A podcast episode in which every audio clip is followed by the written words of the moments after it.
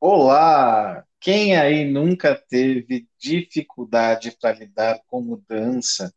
Ou até mesmo, né? Quem aí não tem aquela dificuldade, às vezes, de lidar com a própria felicidade, né? A chamada felicidade ansiosa. É sobre isso que nós vamos falar no podcast de hoje. Eu sou o Rodrigo da Costa, do Reconectando com a Vida, e estou aqui com duas pessoas incríveis. Olá, Pri, olá, vocês estão? Oi, Rodrigo. Oi, Rodrigo. Estamos aqui, que tema maravilhoso. Bora lá. E aí, gente, como é que tá para vocês, né? Como é que a vida anda? Muitas mudanças. Como é que vocês lidam com as mudanças? Quer falar primeiro, Regina? Que mudança é um assunto que me trava um pouco. Quer falar primeiro, Pri? Então vamos lá. Eu tenho dificuldade. Com ah, então tá confessando em, publicamente aqui, tenho uma certa resistência a mudanças.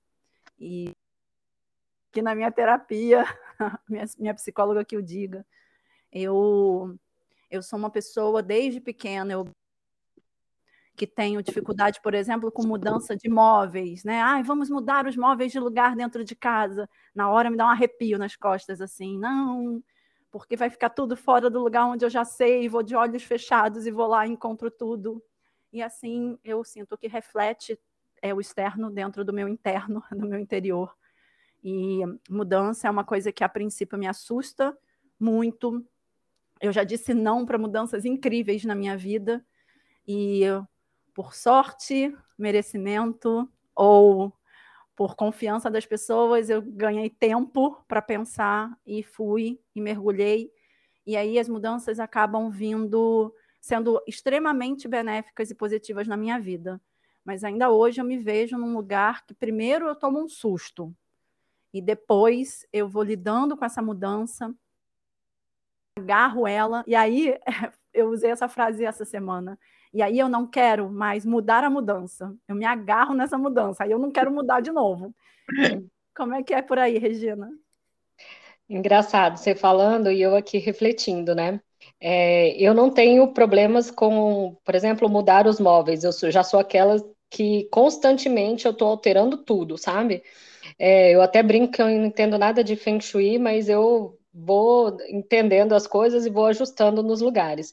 Em contraposição, é, eu sou extremamente resistente né, a, a que as coisas aconteçam, vamos dizer assim, de um outro jeito que não foi o jeito que eu me pré-programei, né? Vamos dizer assim, ah, criei talvez uma expectativa ou imaginei que algo aconteceria de alguma forma e quando não acontece, para mim é extremamente frustrante e eu tenho essa dificuldade então de de gerir a minha flexibilidade. Eu até falei é, esse final de semana, né, uh, conversando com um colega, eu falei para ele, nossa, quanta rigidez na sua flexibilidade, né? E aí, quando eu falei isso para ele, eu falei, eita, que ressoou aqui dentro, né? né? O quanto existe essa rigidez na minha flexibilidade também. Então, eu penso que sim, é uma resistência a mudanças também, né? A olhar de outras formas, a pensar em outras possibilidades né? E acredito que isso possa ser realmente um comportamento de muitas pessoas, né, com algumas feridas. Penso inclusive na ferida da, da injustiça aí, né? O quanto leva a gente para um padrão de rigidez. E ressoa comigo. E você, Rodrigo? Que bacana ouvir você falando, assim, eu comecei a pensar, né, como é que eu lido com mudanças.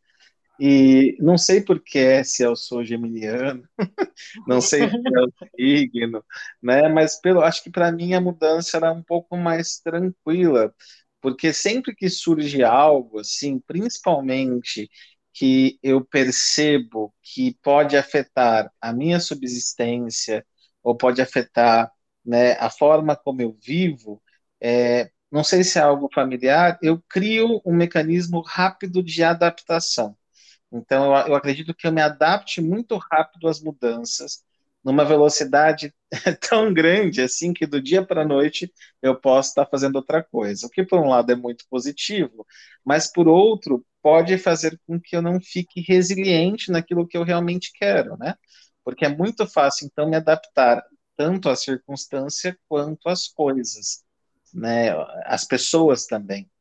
Então é interessante a, minha reflexão, que eu acho que eu estou aí pensando no, no que a Pri falou, no outro lado, mas também no outro extremo, né? Aquela pessoa que, sim, tem os meus processos de controle, né? Tem esses os medos, mas a, a mudança ela se processa muito rápido, a ponto de eu deixar às vezes o que eu realmente quero.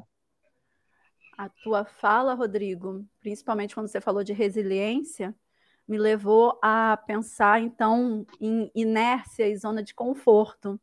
Né? Você é daqueles que não fica na zona de conforto, porque logo você busca então uma mudança e de repente fazer de outra forma ou fazer outras coisas, e isso pode ser muito realmente benéfico. Né?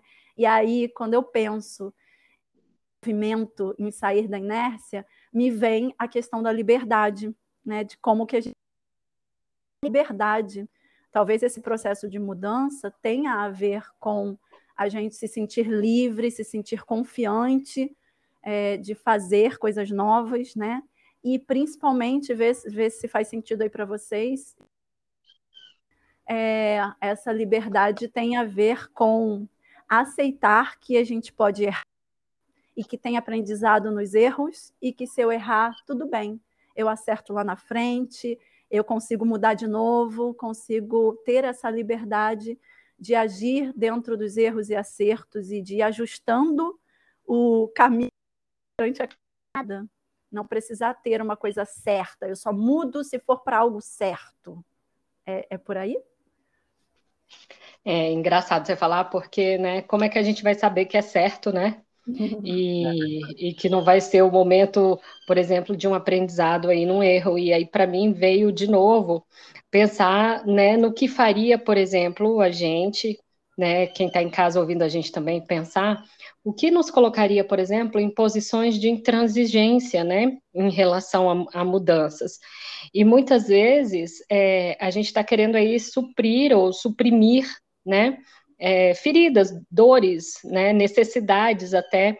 E eu penso que, para mim, Regina, por exemplo, durante muito tempo, é, eu fiz muitos cursos, né? É, cursos em cima de cursos e tal. E eu lembro que uma vez me perguntaram: ah, mas como é que você deu conta de fazer tudo isso em tão pouco tempo? Eu falava: ah, eu só tenho essa vida para ser tudo que eu quero. Mas a verdade é que eu não sabia o que, que eu queria, né? Eu estava nesse processo de, de me achar. Então, uh, penso, né, talvez nesse momento dessa busca, olhando para mim, o quanto eu entrei em processos é, de estar tá mudando, de estar tá mudando, de estar tá escapando, né? Eu penso muito uh, num escapismo também, né? É, porque eu ainda não me conhecia, porque eu ainda não sabia o que, que eu queria. Então, fazia essas alterações, eu estava sempre somando alguma coisa, achando que, né? É, estava indo para algum lugar que na minha cabeça era um lugar específico, mas o quanto isso estava me preparando para quem eu sou hoje, né? E eu tive que é, aprender, né, também até essa mobilidade, mesmo que houvesse é, dificuldade para mim, né? Porque, como eu falei, eu sempre fui bem resistente é, a mudanças. E aí eu não sei, o Rodrigo falou do ser geminiano, eu penso, é, será que é porque eu sou taurina, né? Muito terra, muito pé no chão, né? É, então essa, essa enraização aí, né, na, na coisa. E aí, faz sentido isso que eu falei? Sim, sim. É, na verdade, eu estou refletindo na, fala, na sua fala, na fala da Pri, né? Então, tem uns pontos que eu queria colocar para gente. Então, eu acho que quando, por exemplo, no meu caso, quando a água chega né, na posição ali de desconforto, eu mudo, né? Mas a minha dificuldade hoje, ela é tá, o que eu faço então com a minha liberdade de escolha, né? O que eu quero? Porque daí é uma mudança consciente, não em função se vai dar certo ou não, mas muito em função do que vocês colocaram, né? Uma mudança em função do que eu quero. Acho que a Regina mesma fala, né? Se, se eu não sei o que eu quero, qualquer lugar serve, né? Acho que qualquer lugar ele, ele é ok. Então, a história da mudança, a gente tenta mudar às vezes porque a vida nos obriga, né? Que, que é o lugar, digamos assim, são os lugares também transformadores que não há opção, ou você muda ou você muda. E eu acho que existe esse segundo lugar, da escolha. Eu quero mudar ou eu quero continuar igual? Eu quero o conhecido ou eu quero efetivamente me conectar ao meu querer?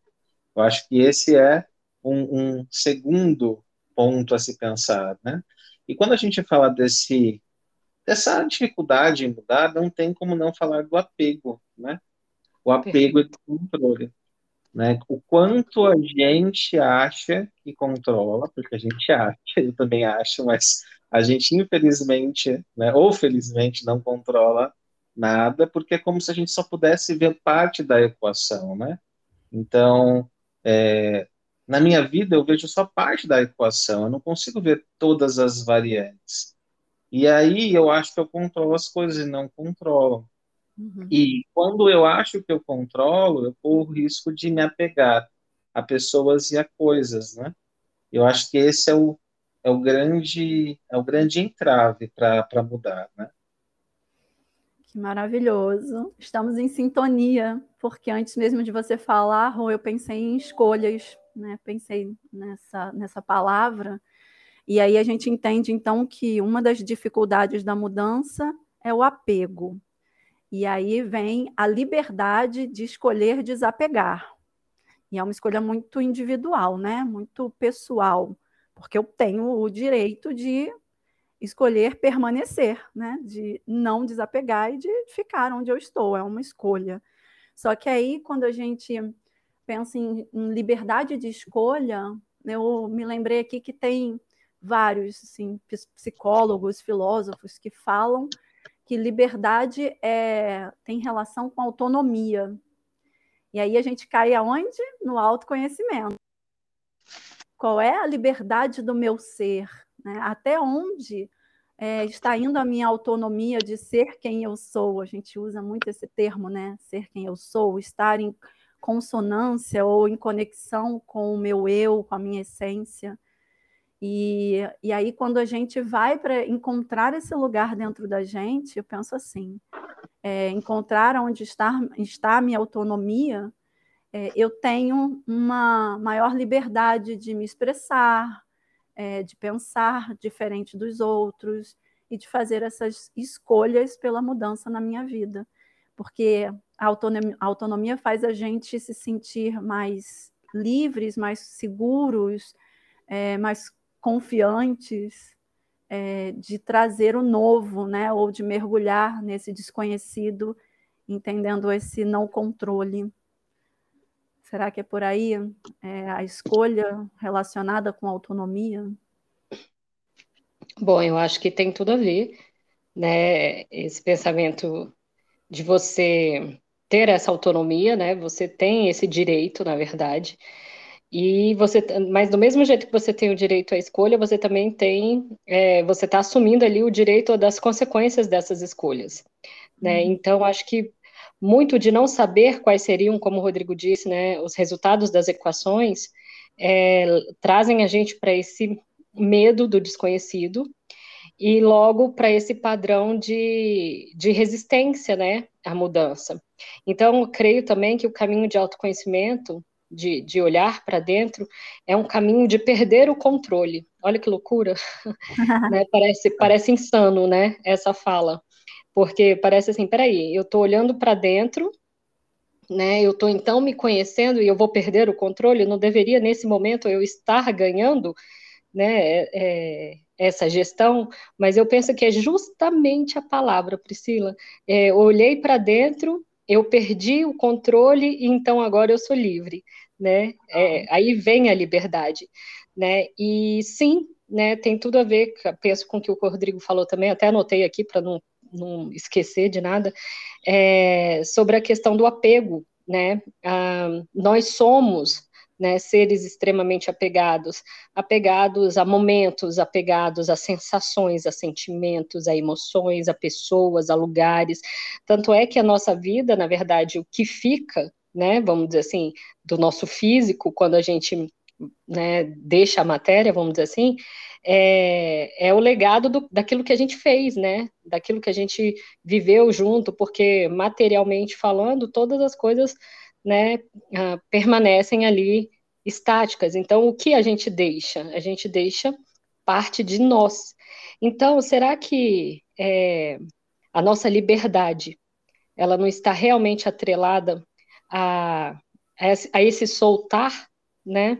E aí as pessoas elas elas tendem, né? E a gente, a gente tende, eu falo as pessoas no, né, no geral, a quererem estar sempre com as rédeas. Ah, eu tenho as rédeas da minha vida, eu tenho o controle da minha vida.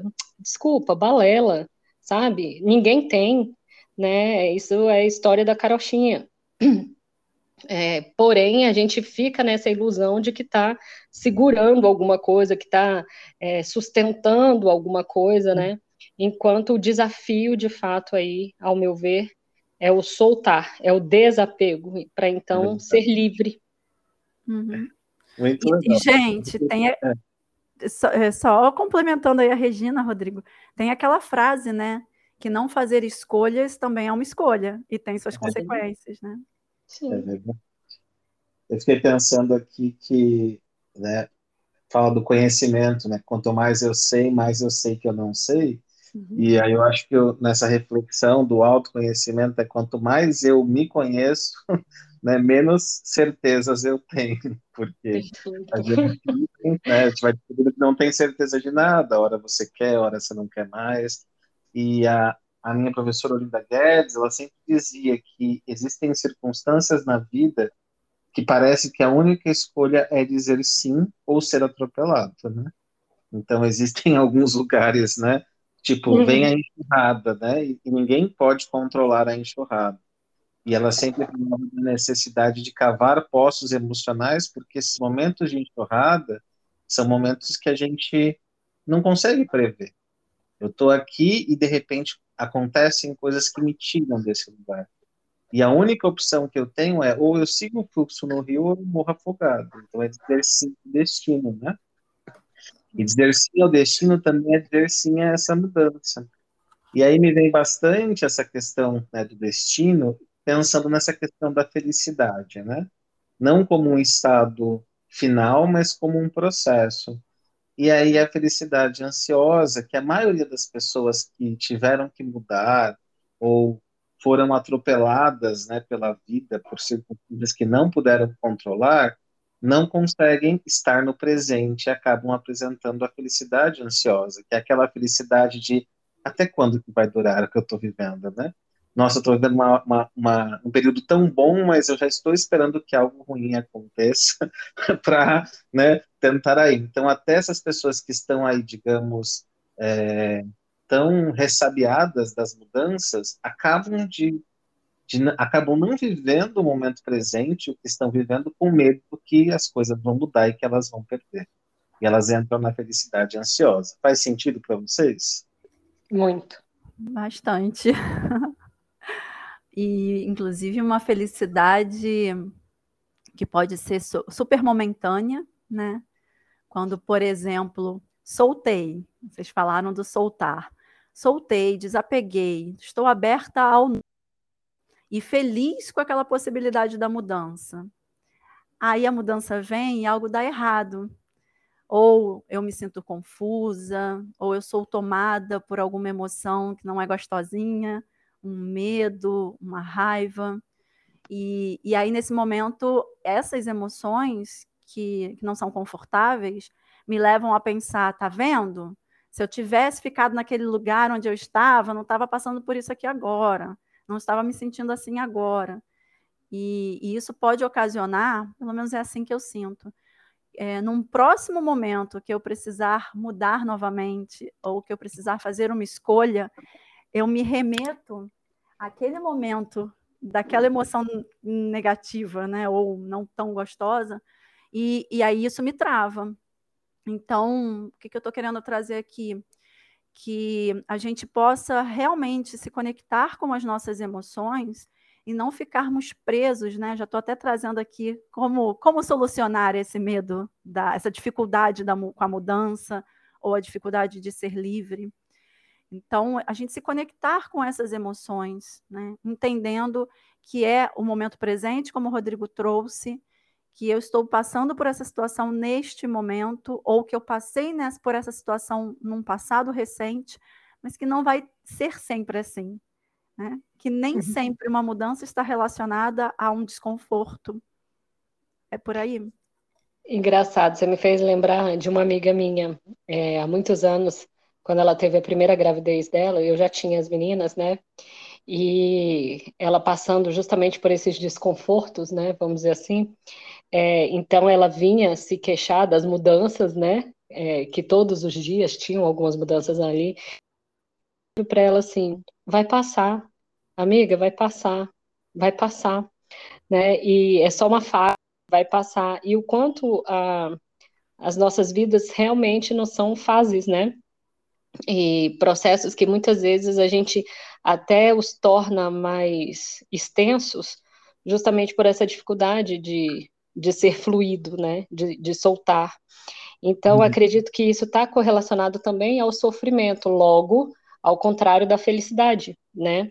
Então, se eu estou sofrendo, eu entendo que eu não sou feliz ou que eu não estou feliz, né? Mas será que aquele sofrimento ali, né, precisa vir com uma explicação de eternidade?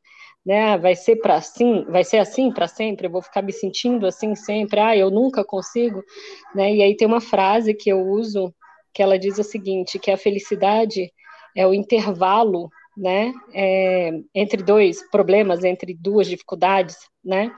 Então, ah, é, existe esse intervalo, mas daqui a pouco vai existir uma, uma superação, um desafio, e daqui a pouco uma outra felicidade, né? E, e isso é todos os dias, o tempo todo, às vezes três, quatro, cinco vezes no mesmo dia, né? Então, quanto talvez eu pense aí como solução, né, dessa dessa dificuldade de mudança seja se permitir essa fluidez, né? A palavra para mim que, que vem é hum. fluidez. Nossa, realmente, né? Essa fluidez na vida é estar aqui agora. Eu tenho estudado um pouquinho sobre autoestima, né? E tem um livro que eu que estou usando como base para preparar o material sobre autoestima, que é a autoestima do seu filho, né? Até parece que é, que é para crianças, mas eu encontrei uma, um uma frase, né, que, que mostra muito como resolver essas questões de dificuldade com mudança, de conexão com, com a gente, né? O quanto a gente, nesses processos externos, deixa de ter encontros genuínos conosco mesmo.